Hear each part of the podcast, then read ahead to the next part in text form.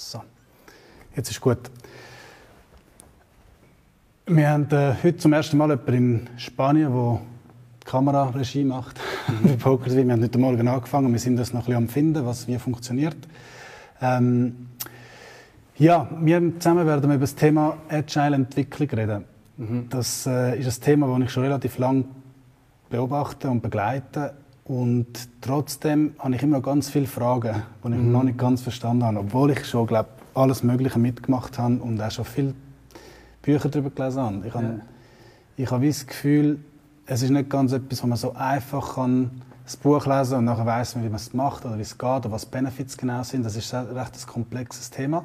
Mhm. Und ähm, du, wo bei Simplificator schon das relativ lange im Einsatz hast, habe ich das mhm. Gefühl, kannst du uns da ein bisschen Einblick geben, das Ganze. Vielleicht kannst du, ja. kannst du ein bisschen anfangen über, ja, äh, mit ja. dir selber, ein bisschen, was ist Simplificator, wie ist der Name entstanden, und ich, ja, ja. ist auch schon passend, ja, äh, und ein bisschen über dich erzählst und dann können wir dann in das Thema Agile gehen. Mhm, gerne. Also ähm, Simplificator hat, äh, äh, das ist jetzt 13 Jahre alt, die Firma. Ähm, wir haben ähm, eigentlich nach einer Erfahrung mit Outsourcing haben wir gegründet. Äh, es hat ein paar Effekte gehabt, also es ist mehrere Sachen zusammengekommen.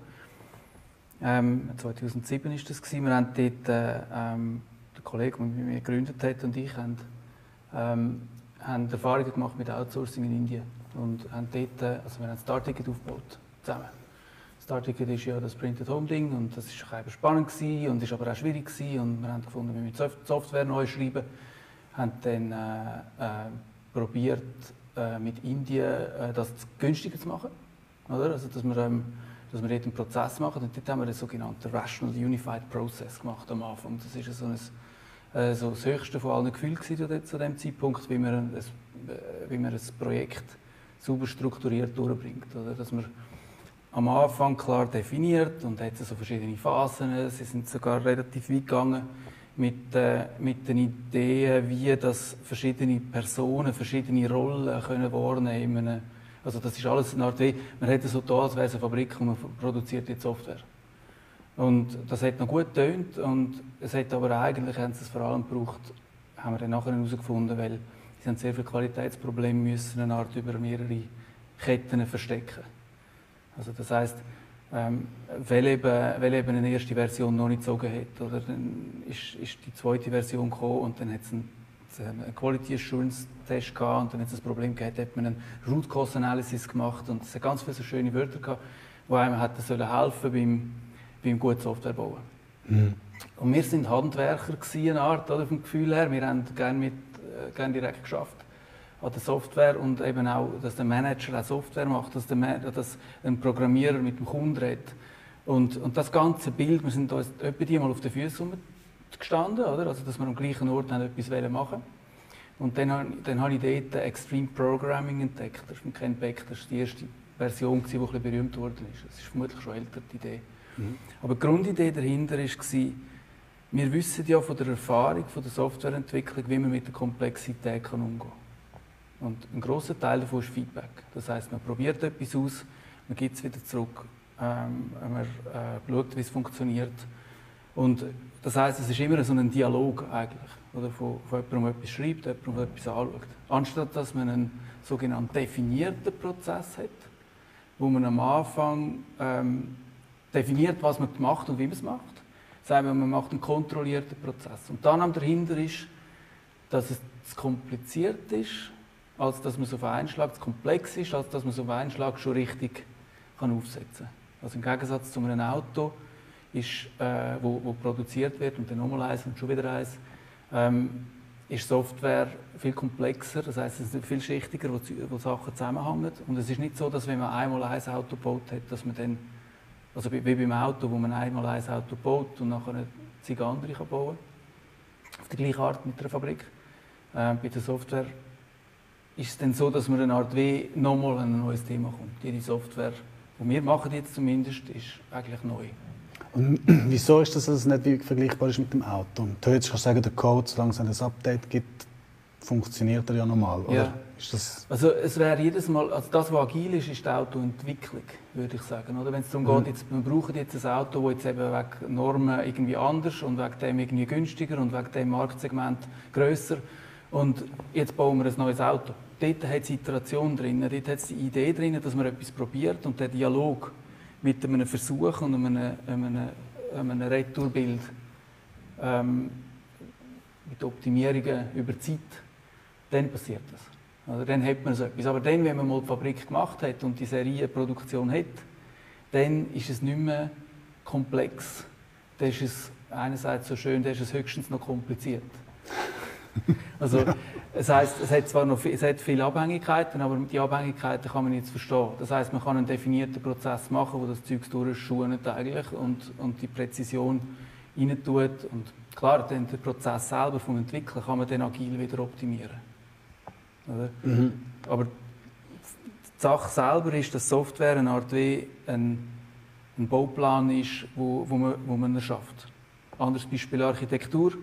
Ähm, das Zeichnen vom Haus ist sehr agil. Sehr viel mit Interaktion zwischen Architekt und Bauherr. Ähm, aber dann das Bauen selber, das ist bis zu einem gewissen Grad, vor allem früher noch, jetzt ist es unter jetzt auch agiler, aber früher war es dann sehr definiert als Prozess. Anyway, also nach der Indien-Erfahrung haben ähm, haben wir gesehen, wo es schief geht und wir haben angefangen, den Prozess zu kontrollieren, trotz dem Rational Unified Process, eine Art der Qualitätskontrolle von uns selber und schnellere Feedback Loops und dann probiert, den agil zu machen, den Prozess mit ihnen. Und dort haben wir eigentlich gesehen, ähm, wo der Wert ist, oder? Also mit, der, mit dem Austausch, oder? Das ist auch, das ist eben spannender, oder? Für einen Entwickler ist der Prozess auch ähm, viel befriedigender, oder? Man sieht, der Kunde braucht das, ich kann es umsetzen, ich, ich bringe etwas. Und der Feedback-Loop, den finde ich der spannende. Oder er ist dort, wo die Agilität reinkommt. Das Wort ist einfach agil und es hat dann mal irgendwie nach ein paar Erfahrungen haben sich ein paar zusammengetan so ein Agile Manifesto geschrieben. Das sind so vier Ideen. Äh, zum Beispiel eine ist, ähm, uns ist ähm, laufende Software wichtiger als Dokumentation. Wir sagen nicht, dass Dokumentation schlecht ist, aber wir sagen, dass, ähm, dass laufende Software wichtiger ist.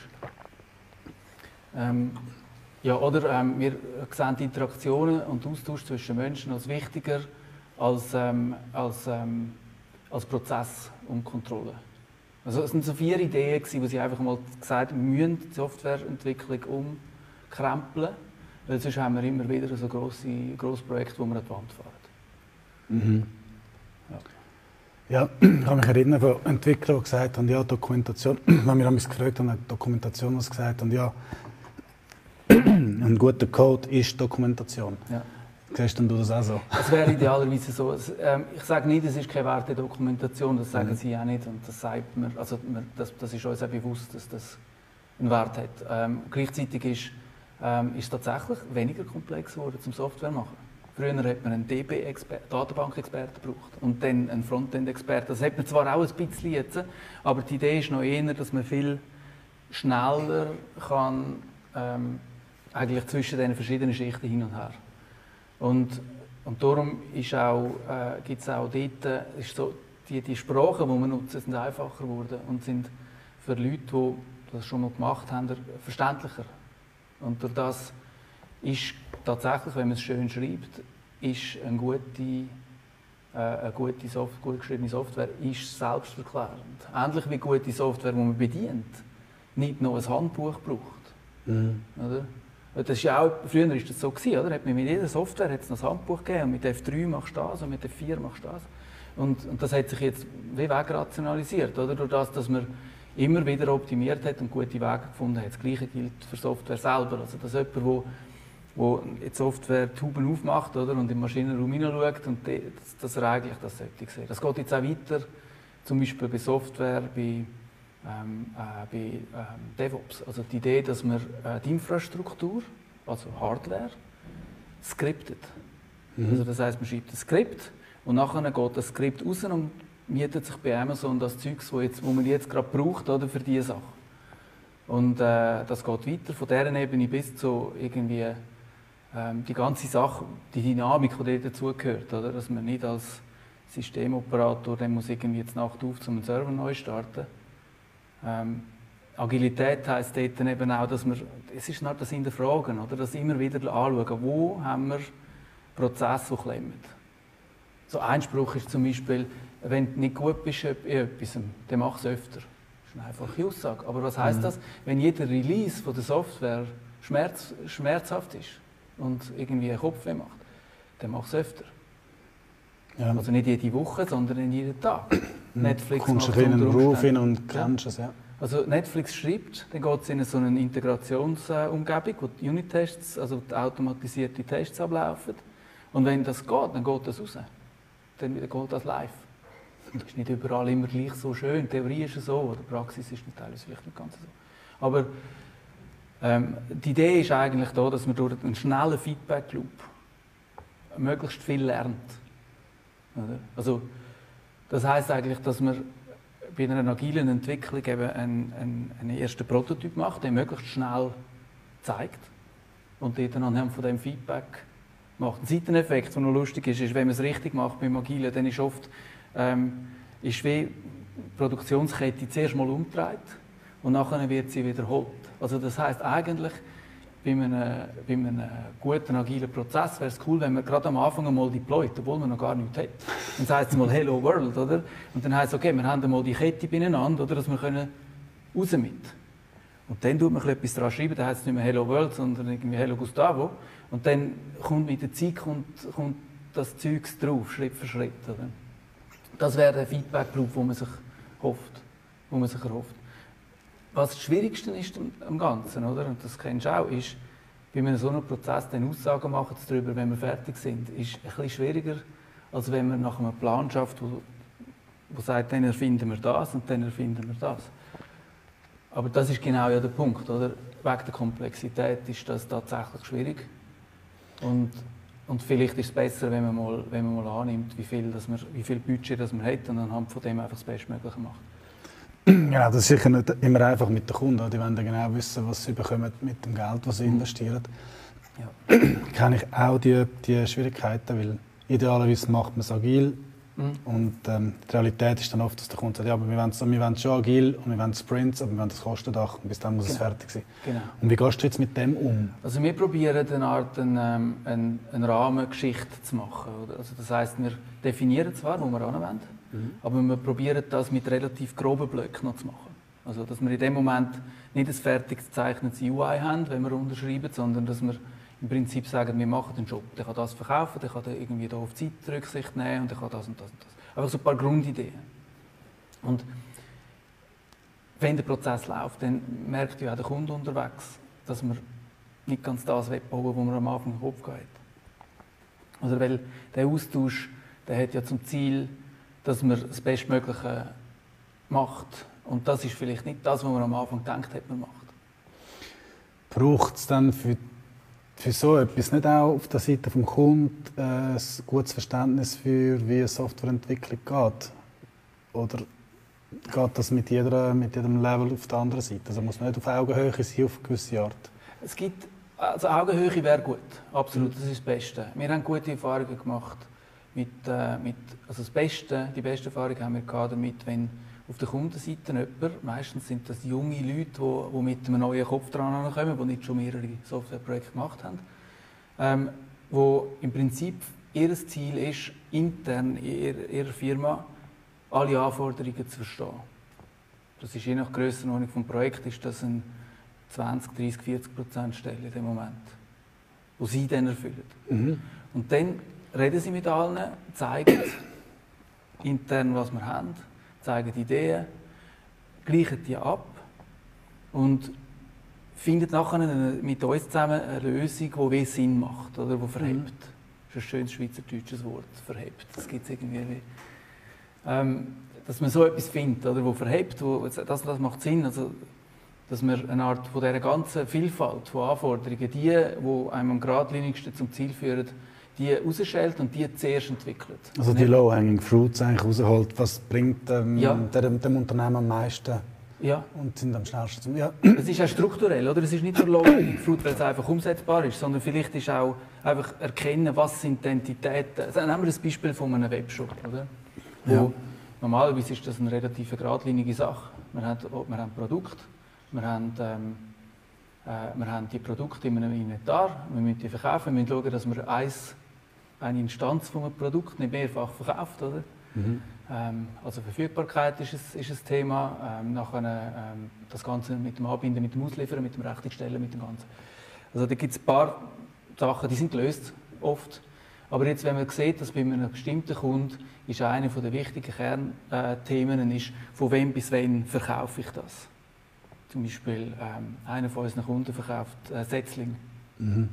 Ja. Da gibt es einfach einen bestimmten Zeitpunkt, wo das verkauft wird. Das heißt, der Shop muss das unterstützen und dort eine Essenz eigentlich zeigen von, von, dem, von dieser Funktionalität, dass ich zu einem bestimmten Zeitpunkt auf eine einfache Art herausfinde, was verkaufe ich jetzt.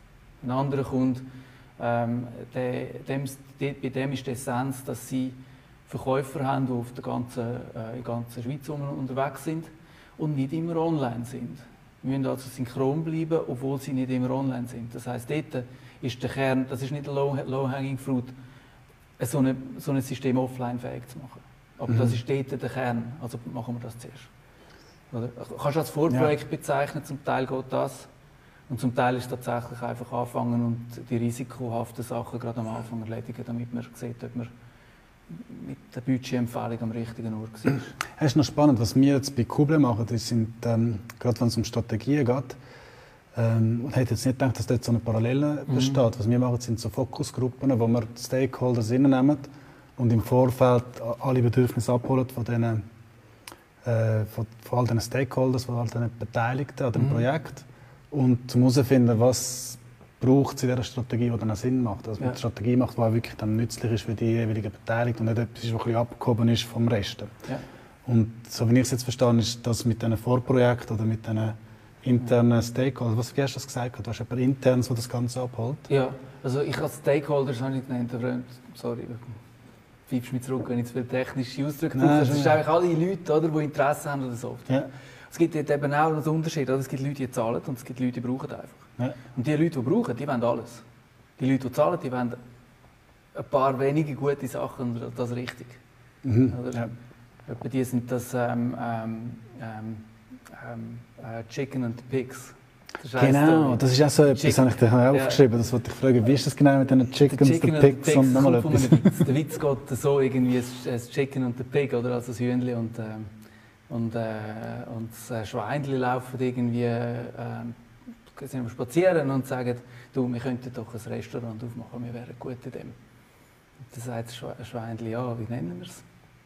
Gute Idee, was machen wir, wie nennen wir es? Was ist das Thema, oder? Und dann sagt das Hühnchen so, you know what, ham and eggs. Und dann sagt, sagt das Schweinchen so, ja, das muss ich auf Englisch sagen, um, ähm, I'm not so sure. Um, ähm, I'm, I'm to be committed, but you're only to be involved. Also ich werde mich voll reinhängen, oder? aber du wirst nur ein bisschen involviert sein. Nee. Und das ist beim Hühnchen ist eben tatsächlich, oder haben wir ist irgendwie die Idee, du hast einen Stakeholder, der hat tatsächlich seine Firma drin. Mhm. Und wenn das schief geht, dann ist er nicht mehr da. Und ja. vielleicht, also ich weiß nicht, wie wichtig das Projekt ist, aber es gibt, so, viele so Projekte, oder? die sind so essentiell. Und, und die sind eine Art, die, die das Geld haben und, und, und Skin in the Game haben, oder? die haben die haben den Wunsch, um dort wirklich die Essenz rauszukitzeln. Und dort ist ein agiler Prozess eben noch gut, ja. weil man früher kann sehen haben wir die Essenz erfasst und haben wir sie umgesetzt. Und wenn man, wenn man irgendwie fünf Interessenshalter, so Stakeholders an den Tisch bringt und sagt, was machen wir für eine Software, bra jeder braucht noch etwas. Oder? Bei einem Webshop braucht der Buchhalter ganz andere Features. Aber wenn der auch am Tisch sitzt, dann wird es unter Umständen halt teurer. Oder? Und es macht es dann seinen Job einfacher, aber ob am Schluss, ob die Rechnung stimmt, ist dann noch die Frage.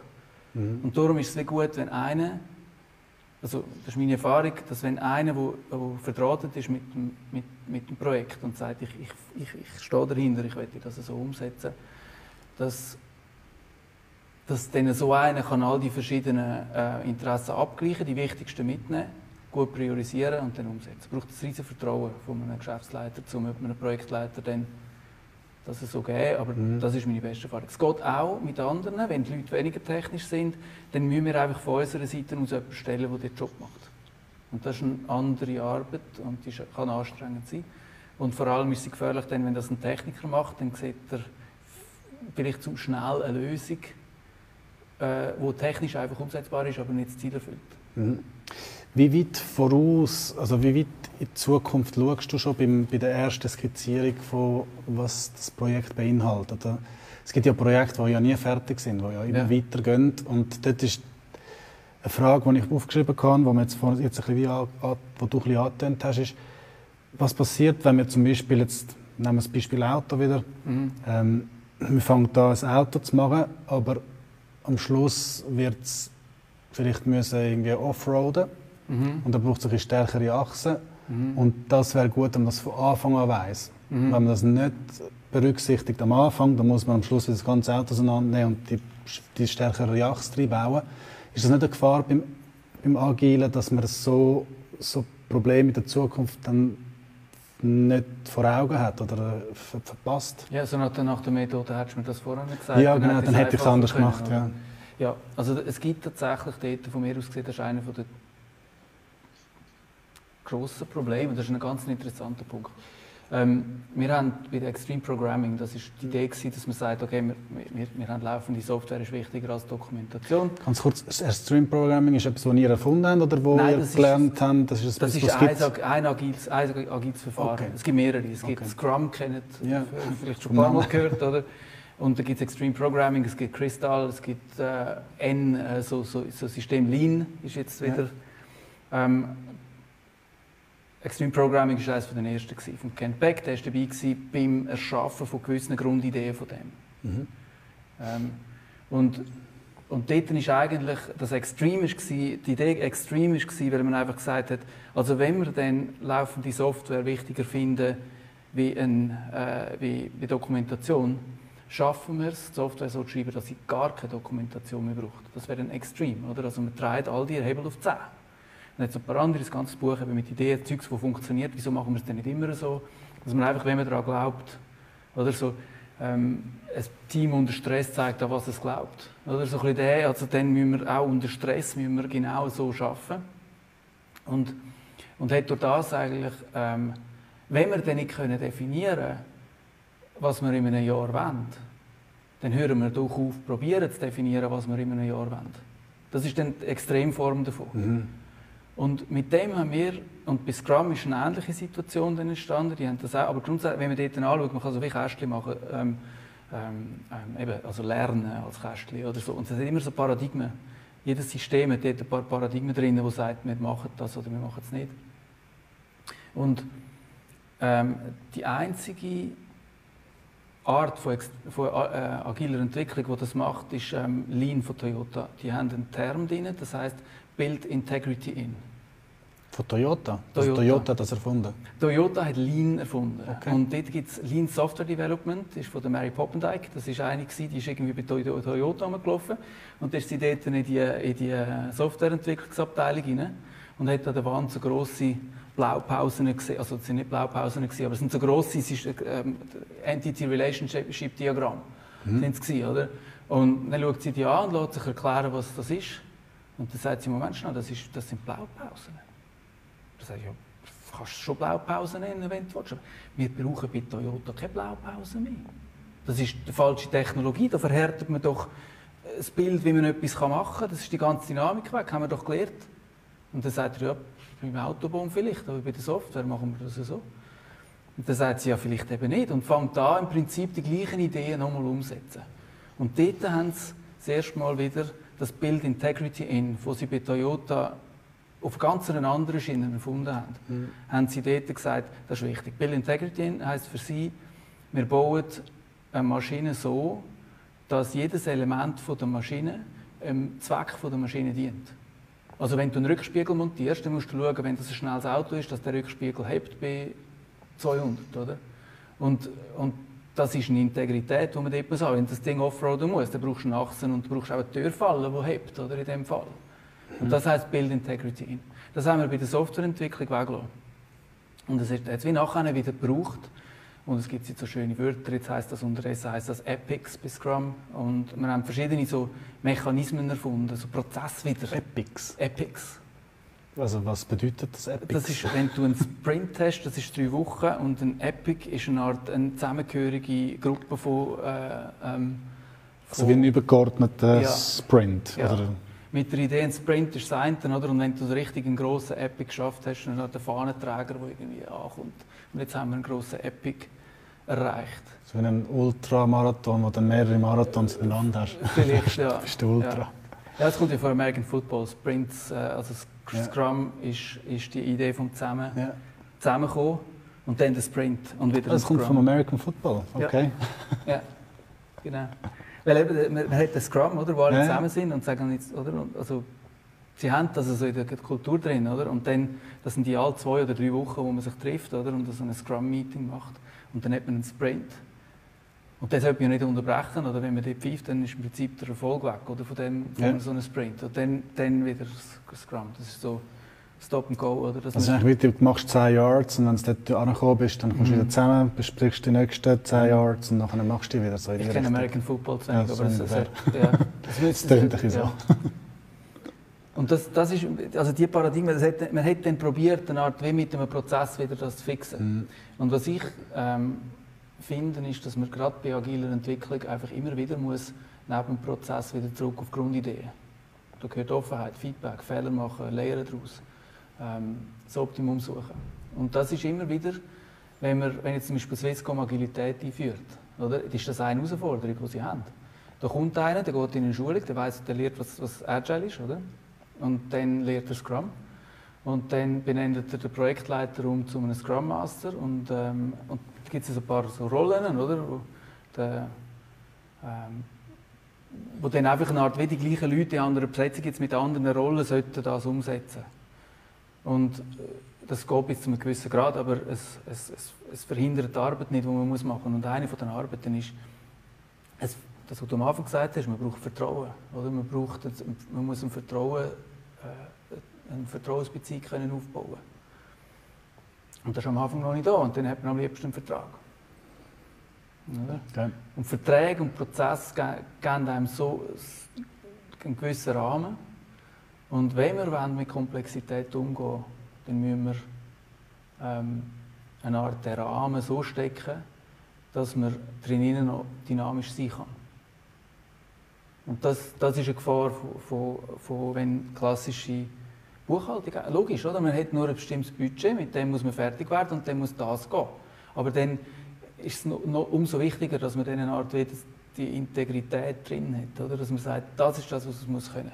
Und wenn irgendetwas im Weg ist und sechs irgendwie PDF-Auszug vom, vom Warenkorb, der dann halt nicht mehr drin liegt, oder? Wo man hat, oder es geht dann vielleicht Zeugs drüber über die Kanten.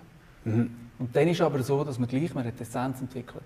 Und dort ist dann halt auch noch schwierig, die Vertrauensbasis muss man dann haben, um zu sehen, doch, wir haben so viel anderes Zeugs auch noch gemacht, was wichtiger war. Und darum bleibt jetzt der PDF-Report auf der Strecke liegen. Wir machen es mit einem Print von der Webseite, sieht nicht ganz so schön aus, aber es funktioniert auch. Ja. Und dann kann man, wenn man, sich, wenn man im Vertrauen das hat, dann geht das. Und als Softwareentwickler Bude ist das amig noch Gefahr. Oder? Weil dann, wenn man am Schluss, wenn man nicht mehr gut zu Fuß ist mit einem, vielleicht am Ende des Projekts, dann kann es dann auch sein, dass der mit dem Originaldokument kommt und sagt, Du hast das und das, weil, äh, ja. du hast das versprochen, das ist Genau. nicht, da musst du noch liefern. Und die Gefahr in dem ist, wenn das passiert, oder, wenn man zweimal, zwei, dreimal sich die Finger verbrennt anhand von dem, dass man dann wieder probiert, einen Prozess einzuführen und dann kommt das Nageln auf das, was er am Anfang gesagt hat. Mhm. Und da ist einfach wirklich niemandem geholfen. Weil denn durch das hat man zwar geliefert, das ist auch in Indien passiert, oder? On time, on budget, to specification. Wir haben gemacht, was wir haben müssen. Ja, Dass wir es nicht hätten können brauchen dann niemand mehr interessiert zu dem Zeitpunkt, oder? Ja. Und du siehst, also ich habe dort, äh, sehr, dort mal 8000 Stutz liegen lassen, so mit so einem Ding. Und das ist, das ist schade gewesen, aber irgendwie ertragbar für die Situation, für, für den Einsatz, den wir hatten. Aber wenn das mit 20 Millionen passiert, oder, dann braucht es dann noch einen mit irgendeinem guten Mut, der dann kann sagen, nein, wir haben einen Prozessfehler gehabt. Dann ist es dann einfacher zu sagen, ja, weißt du, Software ist halt schwierig, oder? Mhm. Und die Idee ist eigentlich, wenn man laufend agil arbeiten kann und diesen Austausch hat, dann siehst du nach 20% von deinem Projekt oder 30% von deinem Projekt, siehst, ob wir irgendwie vom Kurs abkommen. Weil es einfach die Transparenz braucht und den Austausch braucht. Und das Ja. ist die Schwierigkeit. Oder Ja, so ja, kannst du Vertrauen schaffen, oder? Ja, Aber- ich sehe es. Es ist wirklich viel, also man muss es äh, als eine Einheit anschauen. Es sind nicht einzelne Sachen, die wo, wo ausmachen, ob man agil ist oder nicht, sondern es ist wirklich Mhm. das Zusammenspiel auf mehrere Sachen, schon wie man eigentlich das Projekt plant oder angeht am Anfang, wie Mhm. man schon mit dem Kunden redet von Anfang an, Ja. bestimmt schlussendlich, ob man am Schluss ein agiles Projekt Ja. kann durchführen und Ja. erfolgreich machen, oder?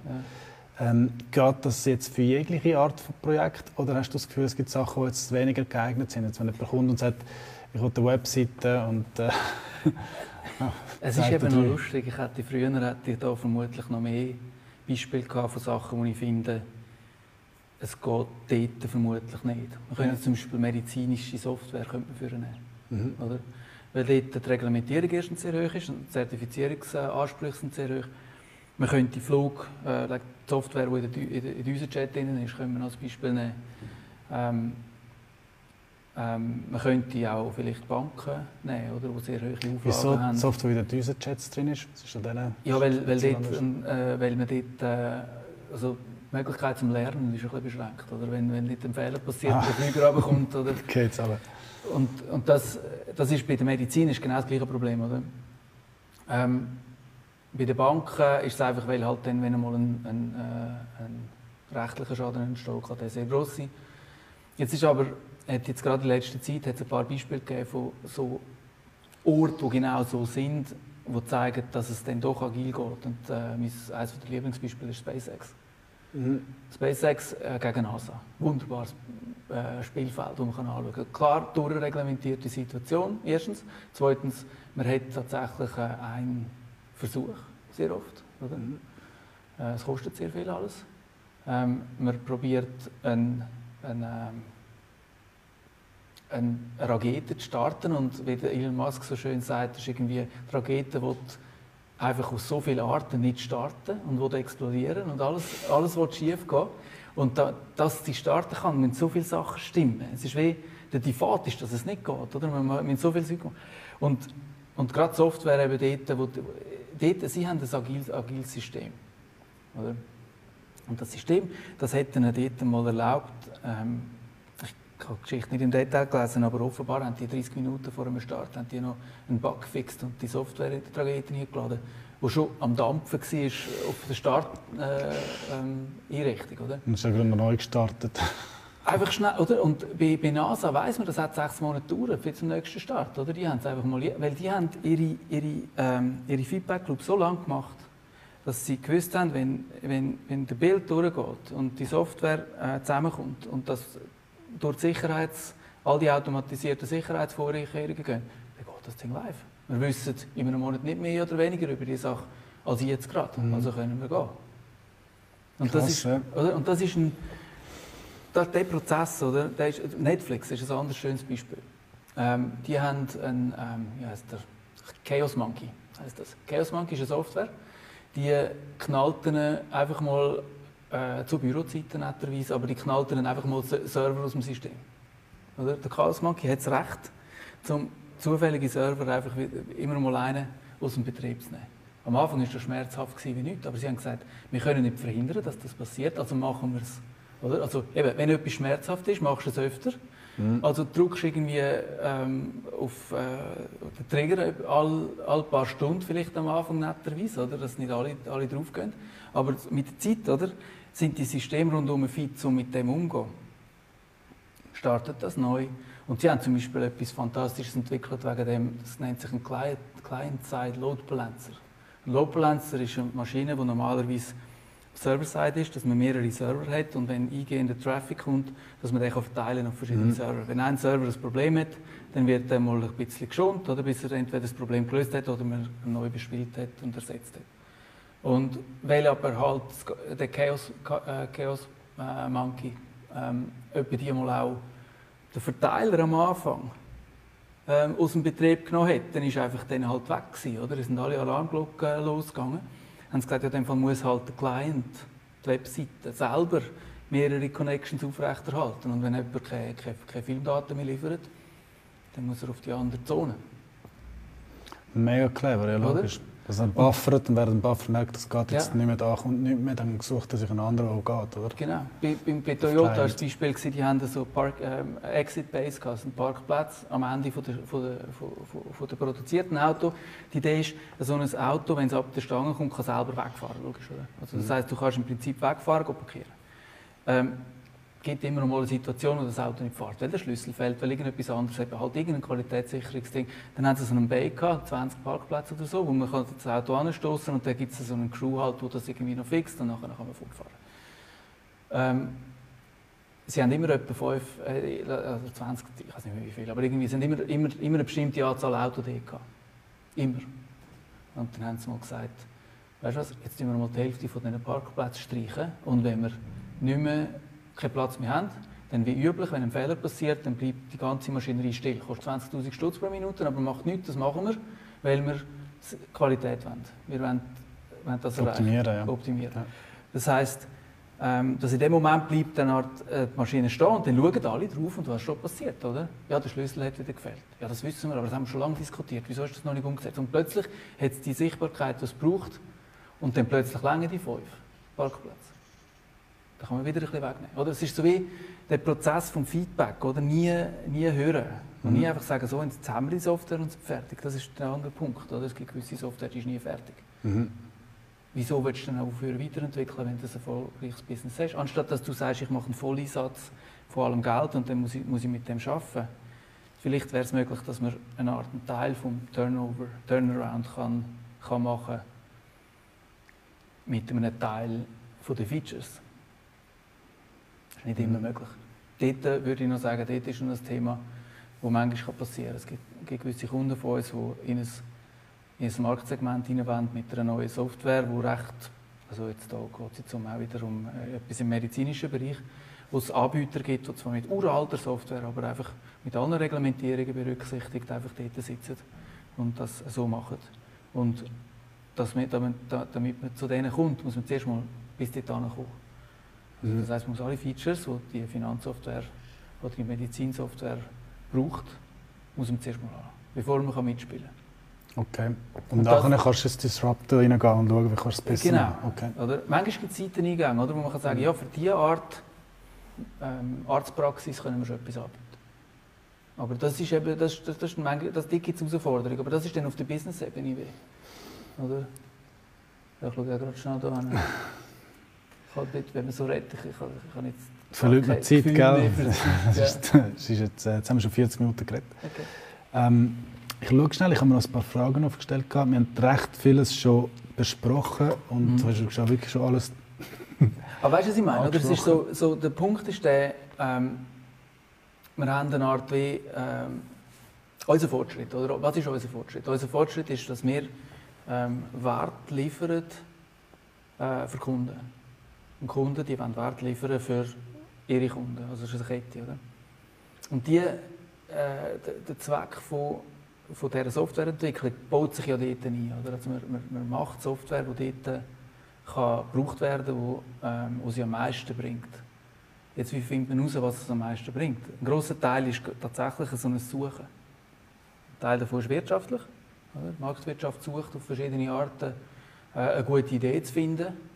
Und die besseren Ideen sollen überleben oder? und weiter und weiter wachsen. Mhm.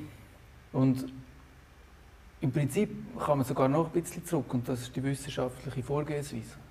Ich bin ja ursprünglich Physiker, darum ist mir das noch, äh, noch näher. Also die Grundidee dort, dass man einen, einen, äh, einen Weg sucht, um das Bestmögliche zu erreichen mit einem Trial-and-Error-Verfahren. Also mit einem, jetzt bei, bei, bei der Wissenschaft ist es so, dass einer etwas sieht und sagt, wie funktioniert das? Und dann macht er sich einen Theorie, eine Idee. Wie funktioniert das? Und dann, wenn das so soll funktionieren, dann kann man das ja testen. Also zum Beispiel irgendwie, äh, Glas ist durchsichtig. Oder? Ich habe eine Idee, wieso das Glas durchsichtig sein könnte. Es könnte etwas mit äh, Lichtwellen zu tun haben und den Elektronen und äh, eben elektromagnetischen Wellen halt, oder, wo jetzt hier, hier offenbar durchkommen. Oder wieso kommen sie durch? Ja, vielleicht hat das mit äh, Frequenz zu tun. Und dann kannst du anfangen zu testen. Du kannst sagen, geht Infrarot durch, geht Ultraviolett durch. Und das sind so Zeugs kannst du anfangen zu testen. Und du lernst durch das, wie, okay, wie funktioniert das. Eine gute Theorie überlebt lang. Aber mhm. du kannst nie beweisen, dass sie, dass sie die richtige ist.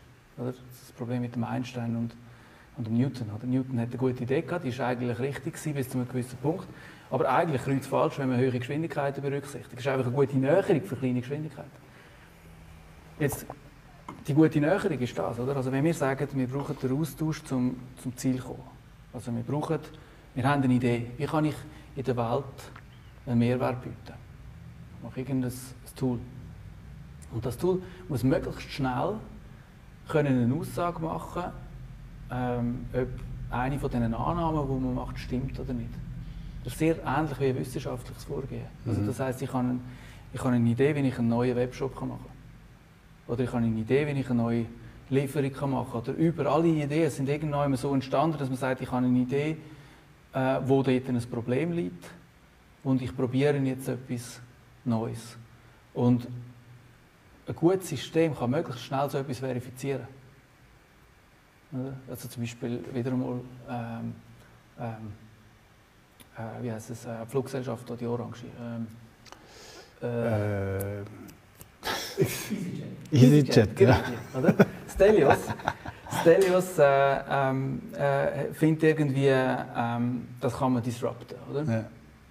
Und, äh, und, und findet, okay, findet raus, gut, das grösste Problem, das wir offenbar haben, ist, wenn ich eine Fluggesellschaft mache, das erste ist, ich muss einen Flüger kaufen. Könnte man das auch anders machen? Ich probiere es mal mit einem Flüger mieten, oder? Und dann findet er heraus, dass das könnte ja mal funktionieren. Das ist schon mal nicht schlecht. Er liest das Zeug, oder? Und dann hat er schon mal einen Plan, wo könnte weiterlaufen und findet dann aber heraus, dass das IATA-System, weißt du, das, was Billett macht, dass dort die, das ist ein uraltes System. Das ist übrigens jetzt eines noch von der grüßigsten Systeme, also von der, oder? Weil das Problem ist dort, die haben auf dem, also ich weiß nicht genau wie viele Schichten, aber du hast eine Art des Windows, ähm, irgendein neues, und da ist ein Windows 95 drin wo drauf ein Terminal-Server läuft und dort drinnen läuft das Zeug. Also, du, du hast mehrere mhm. Schichten Simulation, damit das Zeug noch läuft. Oder? Und du kannst es nicht erneuern, weil der Kern so fix verdrahtet ist und er funktioniert ja. Er ist wie ein Rückenmark von dieser Firma.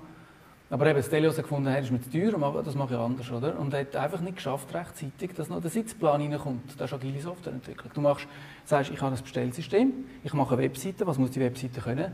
ich wollte von A nach B fliegen. Früher war es so bei EasyJet. Oder? Das hat tatsächlich die erste Seite oder, ist ein Bild gewesen, ich fliege von Zürich nach London. Gut, er hat London Luton, ist nicht London, aber macht nichts. ist einfach, wir müssen irgendwie halt auf London kommen, oder? Und dann, dann, ist, ähm, dann ist im Prinzip das Bild dort von, von London, äh, von, äh, von, London Luton und du kannst dort buchen.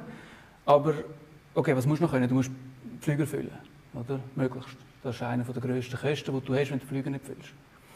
Und dann musst du Sitzplätze irgendwie können verkaufen. Du musst über, äh, über Reisebüro können verticken. Aber die Reisebüro haben wieder nur IATA.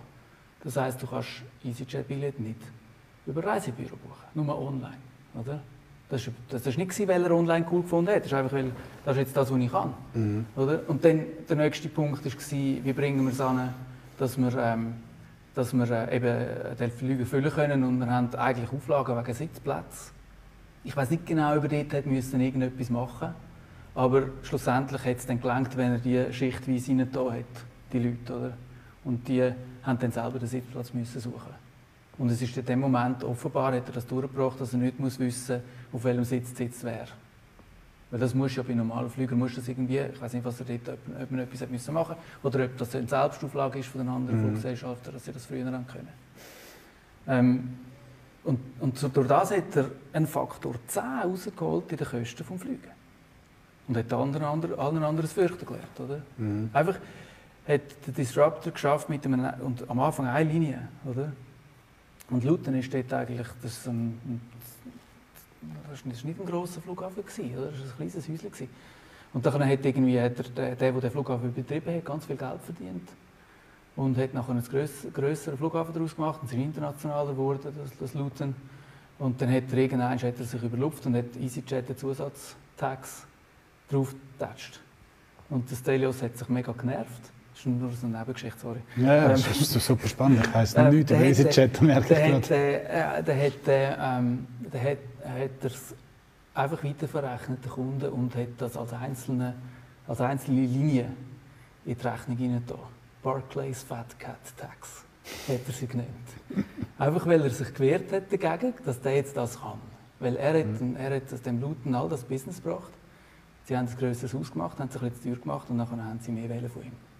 Aber nicht agil weiter, weiterentwickelt. Er, er, hat einfach, er hat dort gesagt, ich, ich, also wenn jetzt einer, wenn jetzt ein Buch halt, oder wenn, wenn Yata Software, dann kannst du nicht einfach ein Ziel dazu machen, wo, wo heißt Barclays ja, Fat Cat Tax. Ich meine, einfach die Dynamik in dem Ganzen drin. Ja, ja. Und das ist ja spannend. Er hat, gut, er hat sich ein paar Mal dem vertan nachher. Er hat irgendwie ein Hotel orange angemalt und irgendwie Autos orange angemalt. Er hat alles probiert, irgendwie easy es gibt zwar noch Easy Hotel, gibt es eins in Zürich, oder? Ich glaube, es gibt, es gibt so ein paar so Sachen. Es gibt ja, aber einfach so die Dynamik, das meine okay. ich. Und jetzt hast du also so viele so viel Beispiele, oder? Das ist SpaceX, wo so funktioniert. Tesla, wo äh, auch mit agilen Verfahren äh, die klassische Autoindustrie disruptet, wo auch irgendwie alle gefunden hat, ja, Sicherheit, oder?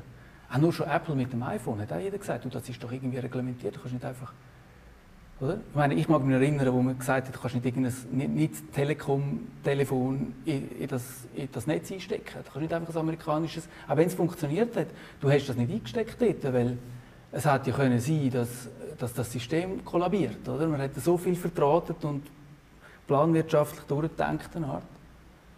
Und jetzt ist einfach, jetzt ist, jetzt ist die schnelle, die Geschwindigkeit, die gefragt ist. Die Geschwindigkeit, der schnelle Feedback-Loop, das Lernen das ist jetzt das, was uns irgendwie stärker macht. Und vor 10 Jahren, oder 12, eben 13 Jahren, als ich die Firma gegründet habe, habe ich, habe ich mit dem Agilen einfach gesehen, es wird Firmen geben, die das embracen, die das, die das machen. Und die werden effizienter sein wegen dem Feedback Loop. Mhm. Die Firmen, die das nicht machen, die werden weniger effizient sein. Ich weiß nicht in welcher Reihenfolge, aber es wird dazu führen, schrittweise, dass die Firmen, die das mitmachen, die werden noch noch relevanter und die Firmen, die es nicht mitmachen, werden noch, noch irrelevanter. Und eigentlich kannst du das wirklich bis ans Ende ziehen momentan. Oder wenn du mhm. Bankenwesen anschaust mit Revolut. Ja, das habe ich gerade fragen, ob du etwas dafür, davon weißt, wie Revolut das zum Beispiel angeht. Das ist auch für eine Branche, die ja relativ ja. nicht so agil ist. Äh, machen Sie das jetzt agiler? Es ist schon, es ist schon agiler. Also, was ich weiß bei Revolut ist, dass sie am Anfang keine Bank sind, sondern nur eine Prepaid-Kreditkarte. Mhm. Sie sind einfach so da, als wäre es eine Bank. Oder? Sie haben aber sich selber noch, sie haben die Reglementierungen nicht von einer, von einer Bank, aber sie haben, ähm, sie haben können mit diesen Währungen arbeiten und sie haben extrem gut einfach eben halt günstige Währungskurse können anbieten und weil sie online-only sind, haben sie durch das wieder einmal einen Vorteil gehabt gegenüber den klassischen Banken. Und Banken ziehen sich wirklich zurück. Es gibt ein schönes Buch über das, jetzt weiß ich nicht mehr. The Innovators Dilemma heißt es, glaube ich. Also die Idee ist, dass ein, ein Disruptor kommt, oder? macht etwas klein und agil und dynamisch und so weiter, wächst dann. Und irgendwann wird er grösser und durch grösser, äh, grösser werden wird die Effizienz versteckt sich dann im Prozess. Mhm. Irgendwann werden die Prozesse so, so festgefahren, dass es wieder Platz gibt für einen Innovator, der von unten kommt und wieder disruptet. Oder? Und das hat es immer wieder gegeben, so Sachen. Und vielleicht ist es einfach das. Es ist einfach die Welt dreht sich schneller, es äh, wird schneller erfunden, es wird schneller ähm, auch wieder, ähm, auch wieder ähm, ähm eigentlich verloren. Oder? Mhm. Also, eben, meine, Facebook ist extrem schnell da gewesen, ist immer noch relevant. Es gibt andere Chatsysteme, die sind extrem schnell da gewesen, und dann wieder gegangen. Pokémon Go, oder, ist innerhalb von ein paar Wochen da gewesen und ein paar Wochen jetzt, auch mehr, jetzt auch wieder nicht mehr da, oder? Aber einfach so, wie schnell gehen die Bewegungen? Gibt es das noch? Ich nehme an, ja, das man schon. Das kann man es noch spielen? Das ist wirklich, eine Zeit lang haben die alle nur das gemacht und äh, ich habe jetzt nie mehr etwas gehört. Die ja. Spannend. Ähm, Gibt es denn viele Firmen in der Schweiz, die den, das, den agile Approach angenommen haben und auch jetzt von der Seite des Lieferanten, nicht nur von der Seite vom selber, für sich selber das entwickeln, sondern auch ähm, als Dienstleister, so wie ihr das jetzt das macht, gibt es da mehrere Firmen in der Schweiz? Also Dienstleister probieren es alle und bieten es alle an. Ja. Ähm, äh, würde ich jetzt mal sagen. Also sehr viel bietet das an. Ähm, bei, den, bei den Kunden ist es äh, noch dies noch kommt langsam. Die Kunden probieren das auch selber einzusetzen, mhm. also eben Swisscom und Scrum. Ähm, aber es ist, es ist, äh, es ist dort noch, noch mehr eigentlich ähm, Bedarf da zum, von mir aus gesehen, halt, oder mit meiner Perspektive. Mhm ein Bedarf da zum, äh, zum eben den Feedback Loop, das dynamischer äh, reinbringen. Ähm, ich glaube, ich kann das schon teilen. Es gibt einen, einen ehemaligen Mitarbeiter, der eine größere ähm, Beraterbude gewechselt hat. Die haben einen Versuch gestartet mit agiler und moderner Vorgehensweise mhm. und haben dort noch in einem Teilbereich gemacht, und probiert umzusetzen. Ähm, äh, der, der, der, ehemalige Mitarbeiter hat dort eigentlich rein, hat aber am Anfang noch nicht können, weil die Abteilung ist noch nicht groß genug war. Und hat darum am anderen Ort müssen, äh, müssen arbeiten. Und dort hat er, er hat es als, als, irgendwie als Backstabbing bezeichnet. Also sehr viel einfach von den alten Strukturen, wo, wo, wo die Zusammenarbeit nicht die Fahrt ist, sondern eigentlich, wie Gärtli denken, die Fahrt ist. Und sehr viel von der alten Kultur drin war. Und er hat dort erfahren, dass dass sie es als Gefahr sehen, dass die, dass die dynamische Abteilung, die mhm. moderne, agile Abteilung, den Rest von der Bude infiziert. Also es gibt ganz viele Orte, wo, wo, die, wo, wo das Denken nicht da ist und eben, also es kann, kann sein, dass es jetzt auch mit dieser Sicherheit und dem Qualitätsdenken, dass es dort etwas drin hat. Ich sage einfach, sie werden irrelevanter gegenüber denen, die sich wegen dem Feedback Loop schneller erneuern können. Und auch bessere Resultate liefern, oder? Absolut. Ich glaube, Qualität und Resultat sprechen ja. dann für sich. Also eben, also, und du musst einfach, du musst mehr Experimente können machen. Also fail fast ist ein Spruch, oder? Mhm. Renaissance irgendwie findet irgendwie wie fail faster than anyone else. mit, dem, mit dem Lächeln, oder? Zum sagen, wir, wir, sind, wir sind besser drinnen zu lernen halt, oder? Weil wir können, wir, wir, wir fehlen so, dass wir möglichst viel lernen. Und es muss möglich sein, Fehler zu machen. Aber es darf nicht möglich sein, aus Fehlern nichts zu lernen. Mhm. Das ist wie, wenn man das, wenn man das schafft, dann, es gibt an so vielen Orten Nachholbedarf dort, dass man auch näher kommt, schneller wird. Eben SpaceX, wo irgendwie am Laufmeter agiert ein Boot und lässt, explodieren, damit sie lernen, möglichst schnell, dass sie bei der 5., 6., 7. Version den eine haben, die fliegt. Aber nicht alles irgendwie analysieren. Oder? NASA hat es ja probiert mit so einem Flüger. Mhm. Und bei der Software gibt es Beispiele, oder? Es gibt irgendwie äh, Insieme, ist so ein schönes Beispiel von der Schweiz, vom Schweizer Bund.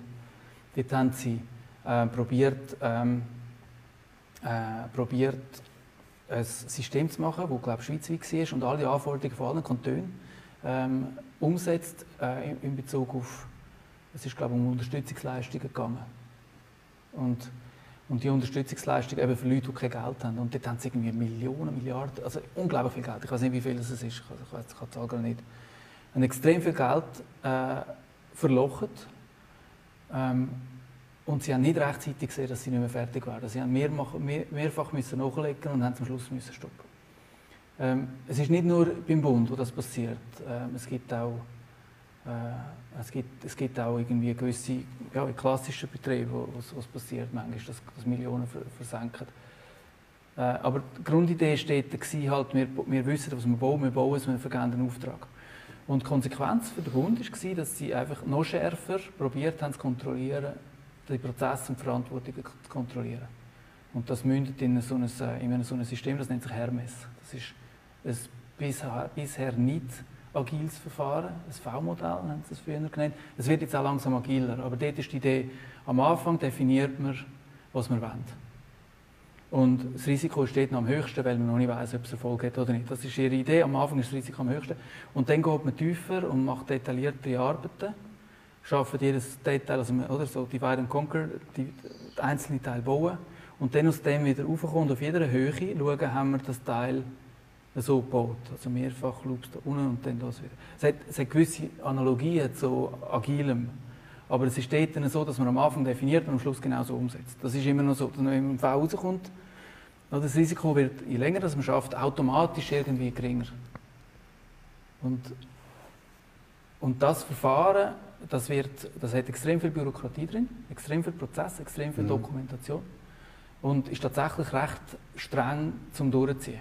Es ist immer noch der Standard bei Bundesaufträgen, dass man sich an das muss halten muss, sonst verletzt man dort äh, ähm, oft sogar vermutlich irgendwelches Recht.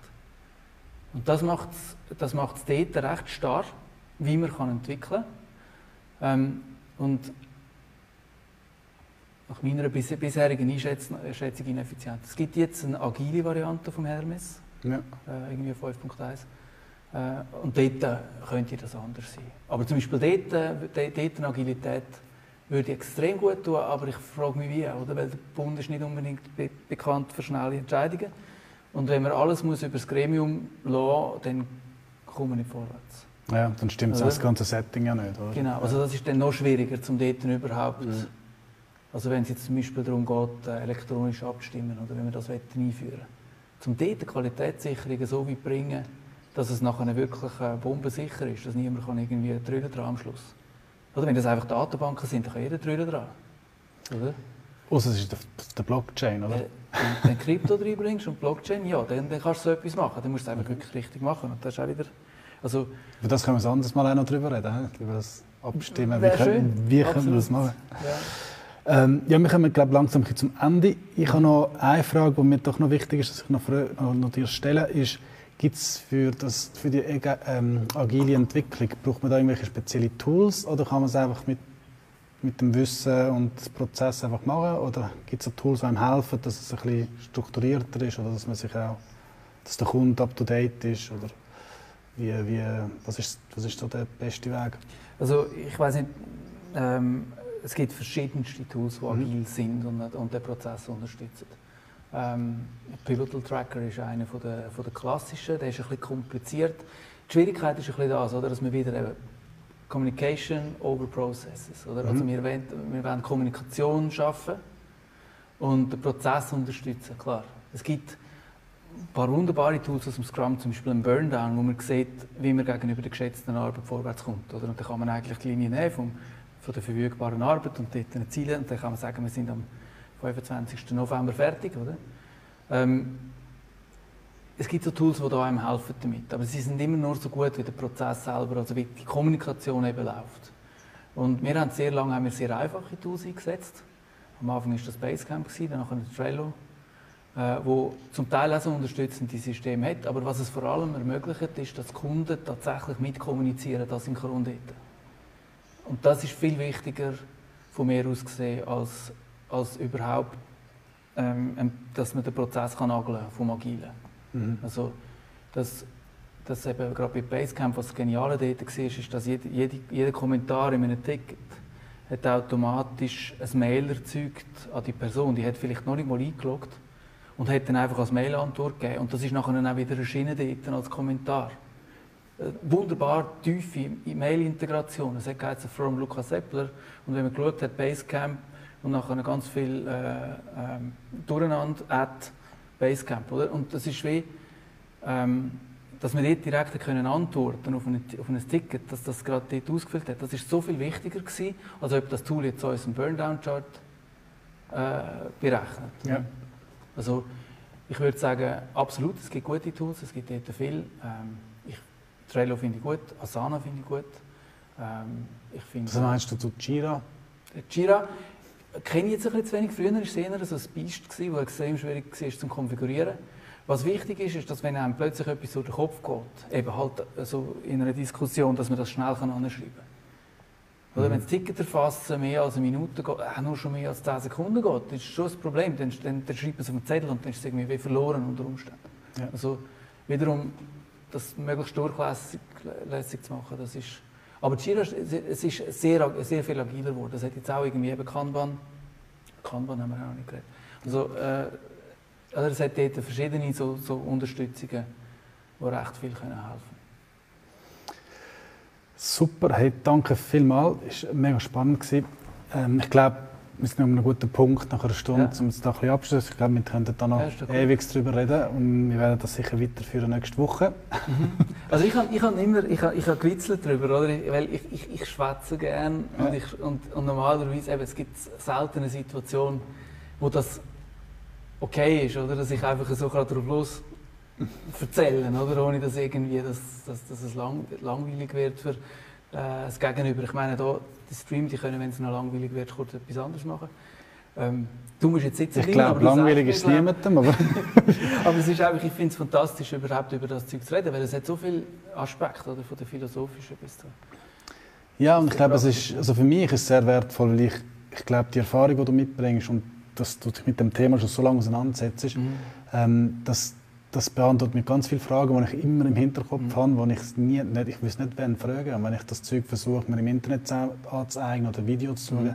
nicht geht eigentlich auf die Themen nie genau so, wie ich es eigentlich gerne hätte. Und von dem für mich mhm. bringt es extrem viel. Ich muss da überhaupt nicht weglaufen. Mhm.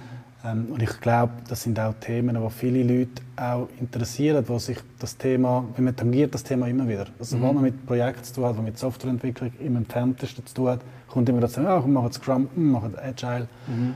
Und was es genau bedeutet, wenn ich mhm. gemerkt, wissen die meisten Leute eigentlich nicht. Also die, die schmeißen die Wörter um sich herum und wissen nicht genau, was es, wo fängt es mhm. an, wo hört es auf. Und mhm. darum glaube ich, so das Thema ein tief anzuschauen, das bringt glaube ich, wirklich mhm. vielen Leuten etwas. Und ich glaube, eben, wenn wir das jetzt regelmäßig machen und die auf einer philosophischen Ebene auch ein bisschen das mhm. anschauen, glaube ich, das viele Fragen beantworten, die, die, rum sind, die glaube allen etwas bringt. Ja. Ähm, du hast noch eine Platte ausgesucht. Hast du einen speziellen genau. Wunsch von dieser Platte? Wir haben da immer am Schluss noch einen Song zum Abschließen. Du hast da genau, also äh, ja, Protection selber ist natürlich. Protection passt gerade zum. Ja, ich meine, es ist eine Gewaltplatte. Das ist irgendwie unterdessen das sind Oldies, oder? Da, ja, also es ist vor allem die Platte ist sehr speziell, weil sie hat, ähm, sie hat noch so Spuren von vergangenen Zeiten. Mhm. Ich habe gerade letzte ah, Story gemacht mit der, die hat einen extremen Hick drin. Ja. Ja, unterdessen ist ja offenbar die beste Variante, um die zu digitalisieren, ist mit einer hochauflösenden Kamera.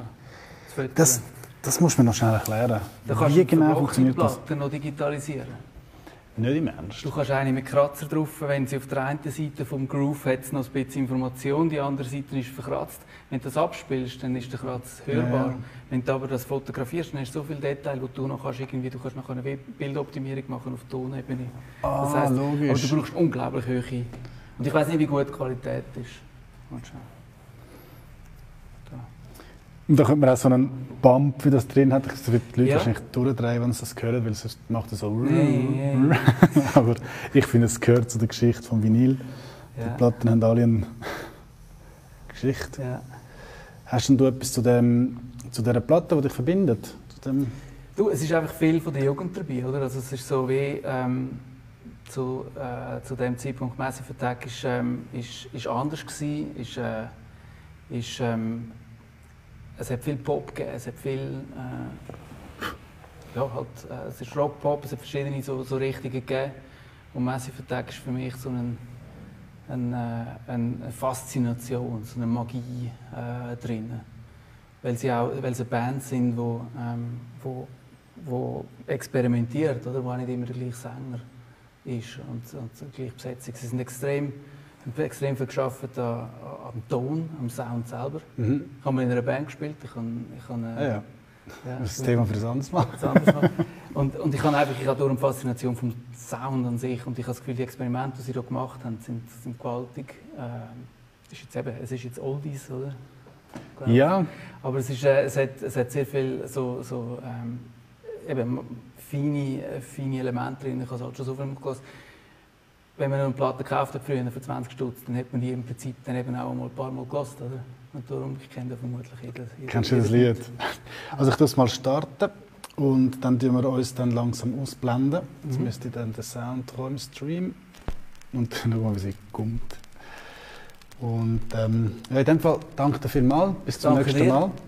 Und wir hören es jetzt da im Raum auch und dann stelle ich da ab. Bis okay. zum nächsten Montag. Bis zum nächsten Mal.